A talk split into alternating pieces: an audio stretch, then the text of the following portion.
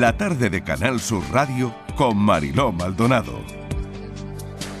Siempre que recuerdo tu silueta en la pared, quizás no eras Claudia Schiffer, tú eras mucho más mujer. De vivir en los 50 no tendrías que temer por subir dos o tres kilos o quedarte sin comer. Ropa siempre holgada que alguien podría saber que era más de una noventa lo que querías esconder. Nadie podía imaginar que un comentario sin querer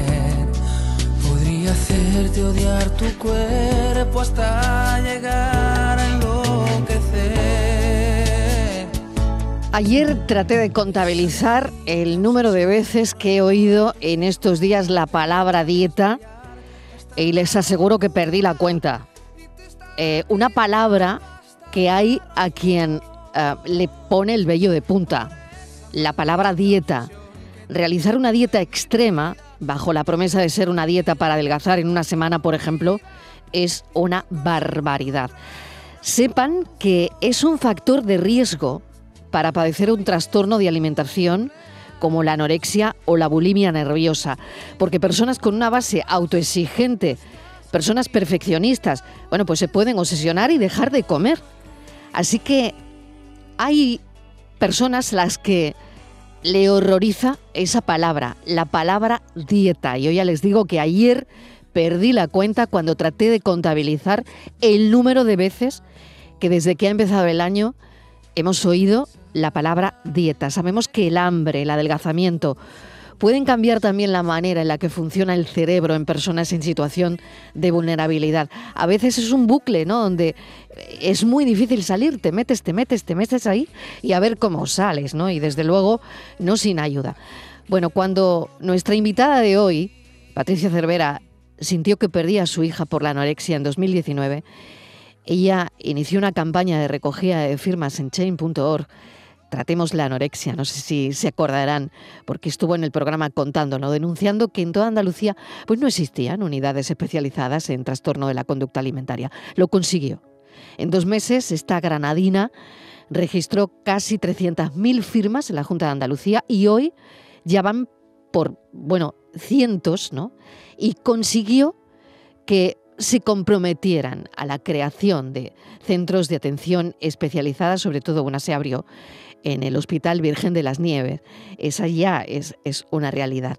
No sé cómo ha continuado este periplo, pero está con nosotros para contarnos eso y mucho más.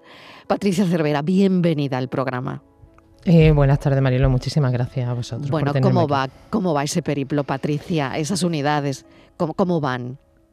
Bueno, lo primero decirte que me sigo emocionando muchísimo, ¿no? Cada vez que, que escucho, ¿no? Que, que, bueno, que eso, que, que en ese año 2019, ante una situación tan desesperante de más de 10 años de enfermedad de mi hija, pues se consiguieron esas 300.000 firmas, que bueno, ya van por casi 400, lo que pasa que se cerró, ¿no? Porque se consiguieron no una unidad eh, solamente, sino dos, otra en Málaga también, que ahora mismo están dando cobertura a las dos, a Andalucía, ¿no? Andalucía Occidental, Andalucía Oriental. Y bueno, ya es una realidad que tenemos esa unidad especializada. Eh, evidentemente hace falta más recursos públicos para atender a toda la población porque como sabéis, sobre todo los que trabajáis en medios de comunicación, eh, cada vez hay más cada vez hay más casos no el tema de la salud mental a raíz de la pandemia se ha agudizado mucho la vuelta otra vez al modelo de delgadez extrema no como tú muy bien explicabas no eh, las dietas ¿no? Que, se fomentan tanto a través de todas las redes sociales. Sí, es que ahora es tremendo, Patricia, por mm. eso te he hecho venir, porque me parece que hay que hay que contar las cosas mm, de forma absolutamente clara, ¿no? Y que detrás de todo esto, oye, a personas vulnerables, aquí se esconde algo, algo que puede ser tremendo, ¿no? Claro, el problema, como muy bien explicaba, es que eh, aquí hay una base, eh, bueno, pues genética, hereditaria, decía ahí, eh, hay factores en las personas que, que desconocemos hasta que da la cara a esta enfermedad. Da la cara a esta enfermedad cuando hay factores desencadenantes, como es la dieta, efectivamente. Entonces, en el momento que entra una dieta en la vida de esa persona, pues se puede perder el control completamente y como también explicabas muy bien, se entra en ese bucle de la desnutrición que afecta al cerebro, con lo cual a nivel cognitivo ¿no? y a todos los niveles es mucho más complicado salir de la enfermedad y es una trampa muy muy peligrosa y no somos conscientes precisamente de eso, de que no sabemos qué persona eh, son las vulnerables. No podemos poner el, la etiqueta a cada persona antes de que aparezca la enfermedad, ¿no? Por mucho que lo intentemos. De hecho, yo mi hija estaba en tratamiento psicológico antes de empezar con la enfermedad porque bueno, ella siempre había tenido problemas para de timidez, ¿no? De relacionarse, era un poquito pues para ayudarle, ¿no? Con estas habilidades sociales, no era nada más que para eso. Pero incluso estando en tratamiento psicológico no fueron capaces de, de advertir de que ella podía desarrollar esta enfermedad con la que lleva conviviendo ya más de 11 años. ¿Cómo está Patricia? ¿Cómo está tu hija? Claro, pues bueno, arrastrando esa desnutrición severa que por desgracia no haber existido tratamiento adecuado para ella, pues ha ido agravando y deteriorando cada vez más físicamente. Eh, está pues eso, en una situación física y mental pues eh, y social, porque ya se ha desvinculado pues de, del, se ha bajado del tren de la vida, como digo yo, lleva ya muchos años eh, contando con, esa situación que, viene arrastrando de tantos años, ahora por fin, y por eso también quiero estar aquí, y enseñar también de agradecimiento de, por fin estar en tratamiento cerca además de su casa, porque bueno, pues por suerte una de las unidades la abrieron aquí en, en Granada, que es donde nosotros vivimos. Ella está ahora mismo ingresada, lleva ingresada ya varias semanas y, bueno, seguimos, seguimos luchando y con la esperanza eh, renovada, que eso es lo más importante y lo que, incluso aunque dicen que la esperanza es lo último que se pierde, yo llegué prácticamente a perderla. Un porcentaje muy, muy elevado, lo escribías, he leído un artículo tuyo muy bueno, además muy bueno, y que eh, yo creo que mucha gente se puede identificar con cosas que, escribes, Patricia, porque claro, lo, lo, has vivido, lo estás viviendo. Tienes a tu hija ingresada ahora mismo, ¿no? Eh, un porcentaje muy elevado, decía, y lo escribes, no llega a curarse del todo y termina sufriendo recaídas a lo largo de su vida, ¿no? Eh, qué importante es, me imagino, el, la red que hay familiar alrededor de, la persona que lo padece, ¿no? Claro, lo que pasa es que tenemos que tener en cuenta eh, que la red familiar, cuando esta enfermedad se prolonga en el tiempo, está muy deteriorada, muy desgastada, está muy falta también de, esos recursos públicos que desde la asociación que, creé a raíz de esta campaña, ¿no? Eh, pues reivindicamos, ¿no? que haya más recursos públicos también para ese entorno familiar, ¿no? Que pueda asumir pues todos los costes a todos los niveles, porque bueno, a nivel laboral eh, puedes imaginar lo que implica, ¿no? Para especialmente para las madres al final, que es un poco lo que hago hincapié, ¿no? En ese artículo al que hacía referencia. Entonces el entorno familiar es importante, pero necesitamos el entorno más extenso, ¿no? Un entorno social donde toda la sociedad pues se termine implicando, donde el ámbito sanitario también eh, obviamente juega un papel imprescindible y tienen que estar ahí esos recursos para cada vez que hay que haya una recaída se actúe de una forma rápida y contundente y se evite este paso del tiempo, ¿no? Donde se va deteriorando todo, todo el entorno, la persona afectada, la familia y el entorno más cercano. Esto que hacemos aquí ahora mismo, esta charla con Patricia Cervera, a mí me parece de servicio público, me parece importantísimo, ¿no? Para alertar sobre todo, ¿no? Hoy que decía que no paramos, no nos quitamos de la boca la palabra dieta y por otra parte, como tú bien dices en este artículo que tengo abierto, la dictadura de la delgadez, que es verdad que impone cánones imposibles. Claro, tuve una muchacha en Instagram con una delgadez mm, y, maravillosa.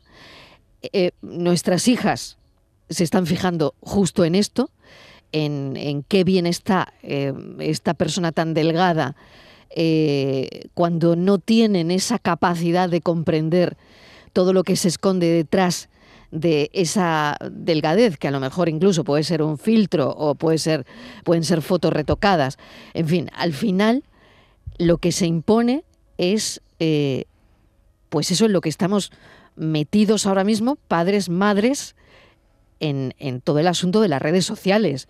No sé tú cómo lo ves, Patricia, y cómo puede ayudar a personas, informar, niñas en este caso, o niños también, que se ven casos, cuando aún no tienen esa capacidad de entender por qué esa foto que están viendo no es real, ¿no? Claro, bueno, aquí yo siempre digo que ponerle puerta al campo es imposible, ¿no? Entonces es verdad que tenemos una realidad muy compleja, muy difícil de abordar y al final siempre terminamos diciendo que todo se tiene que llevar a cabo desde el ámbito educativo, ¿no? Y es que, bueno, es cierto, eh, formar a esos niños en, unos valores, el que tengan esa capacidad crítica, que se den cuenta de lo que hay detrás de esos modelos de delgadez que presentan, no solamente filtros, ¿no? Puede ser que realmente haya personas tan delgadas, pero bueno, detrás de eso pues está ese, como yo decía ahí, haciendo una crítica, ¿no? Al sistema, al modelo actual que vivimos, donde luego hay una industria eh, muy potente que se enriquece pues no a base de todos esos productos para adelgazar, de pues, bueno, toda la, ¿no? el boom que está teniendo la cirugía estética, todas esas formas, como digo, hay un poco ¿no? de, de, amputar al final el cuerpo, ¿no? 8.000 em, menores, fíjate Patricia, hemos conocido hoy ¿eh? que 8.000 menores eh, son las personas que mm, acuden a, hacerse un cambio, sobre todo ahora que empieza el año también, no solo las dietas, sino me voy a quitar, me voy a poner, pero hablamos de menores. Sí, en, su eh, mayoría niñas menores. Sí, nos tenemos que realmente como sociedad, yo siempre hago, ¿no? Entonces se me da culpa porque tenemos que hacerlo todo, ¿no? Es de vergüenza, ¿no? Que estemos viviendo esta situación y que realmente exista este reconocimiento tan amplio, pues a esa estética eh, que no es una estética tampoco bonita y eso también hay que decirlo. Yo creo que es más el rechazo, fíjate, por mi hija mismo y por la experiencia de otras familias, ¿no? que desde que estoy en la asociación pues me llegan cada vez más historias. Pero lo que se va buscando muchas veces, aparte del reconocimiento de los demás, es evitar ese rechazo que hay a la persona que, que está un poquito no rellenita, sobre todo en el caso de las niñas, insisto, ¿no? que donde hay todavía más Em, agresividad o violencia, ¿no? en este sentido, ¿no? Física. Entonces, bueno, ese modelo que se impone eh, a las niñas y adolescentes, al final el mensaje que se les transmite es que van a ser aceptadas, ¿no? Van a ser aceptadas y, y, además van a ser reconocidas y se les va a valorar, ¿no? El que tengan ese, ese modelo, ¿no? Ese cano y al final pues terminan, pues como bien has dicho, personas que tienen un nivel de obsesividad, ¿no? Que tienen más sensibilidad, un grado de perfeccionamiento más alto, ¿no? Eh, pues terminan generando ese patrón obsesivo y, terminan desarrollando una de estas enfermedades que pueden ser mortales, hay que recordarlo. Muchas veces se, se banaliza mucho ¿no? con, la, con las imágenes cuando se habla de la anorexia o de la bulimia y detrás de esto mm, hay personas que mueren. ¿Cómo han sido, mm, Patricia, los, últimos años de, tu hija? ¿no? Hoy nos contabas que bueno, e, está ingresada ¿no? y, y, que es verdad que pues, uno no, no termina de curarse del todo de esto porque es una enfermedad con muchísimas recaídas. ¿no? Pero que mm, creo que es muy importante tu testimonio para madres, padres que nos estén escuchando a esta hora, ¿no? Y que sepan también qué, camino tomar y cuáles serían también, de alguna manera, las señales de alarma. Claro, es fundamental eh, ese acompañamiento y esa orientación cuando aparece, cuando debuta esta enfermedad en nuestra casa, porque realmente es una sensación de desolación absoluta, de, de, de todo son dudas y no sabemos qué hacer, no sabemos si son cosas de la edad, si debemos de hacer más caso, prestar más atención, quitársela, todo el mundo te aconseja, todo el mundo, desde el vecino de la casa de al lado hasta el panadero, todo el mundo opina en esto cuando realmente hay muy, hay muy poca información ¿no? para ayudar. Entonces yo recomiendo, en primer lugar, eh, que en el momento que se empiecen a ver eh, sobre todo pues esos niños adolescentes, actitudes hacia la comida extrañas que ya se prolongan en el tiempo, donde ya se va viendo pues una pérdida de peso, una preocupación excesiva por la hacia la comida, ¿no? Y todo lo relacionado pues con los productos de adelgazamiento, que rápidamente acudan, eh, que busquen bueno asociaciones, por supuesto siempre van a ayudar y van a acompañar y que digan directamente desde atención primaria el problema, porque es que si no muchas veces lo que ocurre es que en el propio sistema sanitario se pierden esta, este tipo de, pacientes porque empiezan a eh, quitar importancia a determinadas cosas por desconocimiento. Yo no digo nunca que haya mala intención aquí. No se deriva, no se hacen las derivaciones oportunas y es muy importante actuar muy rápido con esta enfermedad eh, porque el tiempo corre en contra siempre, siempre, porque a medida que pasa el tiempo, esa desnutrición, en el momento que una persona deja de comer, cuando hay una anorexia, eh, la pérdida de peso es brutal. Y el deterioro con a nivel cognitivo eh, lo acompaña, entonces se, agrava, ¿no? se complica mucho la recuperación de esa, de esa persona, cuando, sin embargo, cuando se actúa de una forma rápida, el, el porcentaje de éxito eh, es impresionante también. Entonces es muy importante que acudan al, médico de cabecera, al pediatra, dependiendo de la edad del niño, diciendo claramente creo que mi hijo tiene un, trastorno alimentario y, quiere una derivación ¿no? a salud mental y que a partir de ahí se active el protocolo. Patricia, y luego está la, la referencia que hacemos, ¿no? la educación, por otro lado, ¿no? las referencias que hacemos constantemente al peso de la gente.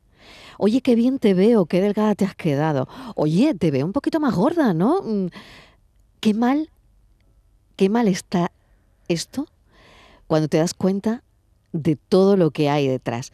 Y yo no sé si eso tú lo ves en la asociación cada día, eh, si nos falta educación en este sentido, no tenemos que referirnos al peso de la gente nunca, ¿no?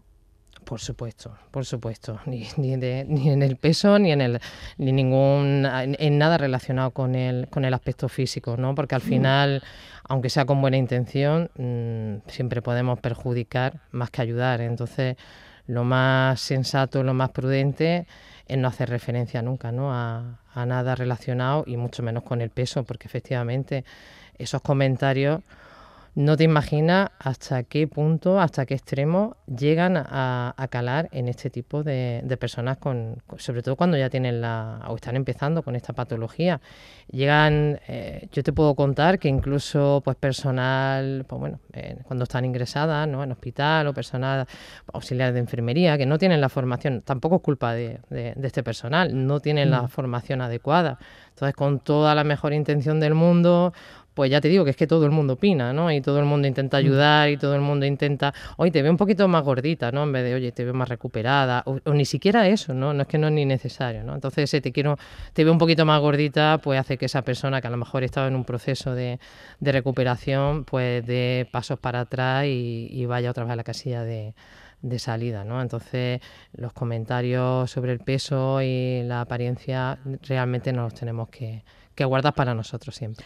Pues mucha alerta a las dietas novedosas de inicio del año por todo lo que esto puede significar, porque puede desembocar en un trastorno alimentario que constituye la tercera enfermedad crónica entre la población femenina, adolescente juvenil de las sociedades desarrolladas y occidentalizadas. Es la enfermedad mental con mayor índice de mortalidad. Y ahí es nada, Patricia. Menos mal que hay gente luchando eh, denodadamente con, contra todo esto y, gente que tiene asociaciones que ayudan también de alguna manera, como la que presides. No sé si quieres añadir algo más, pero te agradecemos tu paso por el programa, sobre todo porque por educación, por un lado, ¿no? Porque ya tenemos que entender que referirse al peso de una persona no es bueno. Y por otro lado, porque tenemos también que entender que estamos hablando de una enfermedad que es la tercera enfermedad crónica entre la población femenina adolescente. Bueno, yo, Marilo, agradeceros siempre el que me deis voz, porque bueno, pues le damos voz a este problema que existe, ¿no? Y mandar ese mensaje, bueno, de, de agradecimiento por estas unidades que tenemos aquí y a la vez en un mensaje también para animar a que la gente, las personas, entre todos, pues luchemos para que existan este tratamiento, para que haya estos recursos para poder atajar esta, esta enfermedad que, va en aumento pues, por la sociedad y por todos los problemas que, tiene ¿no? actuales. Espero que tu hija salga pronto del hospital y mm, le das un abrazo de, de parte del equipo del programa y un abrazo para ti, Patricia. Gracias. Muchísimas gracias a vosotros. Agárrame, sosténme fuerte, nadie se enterará.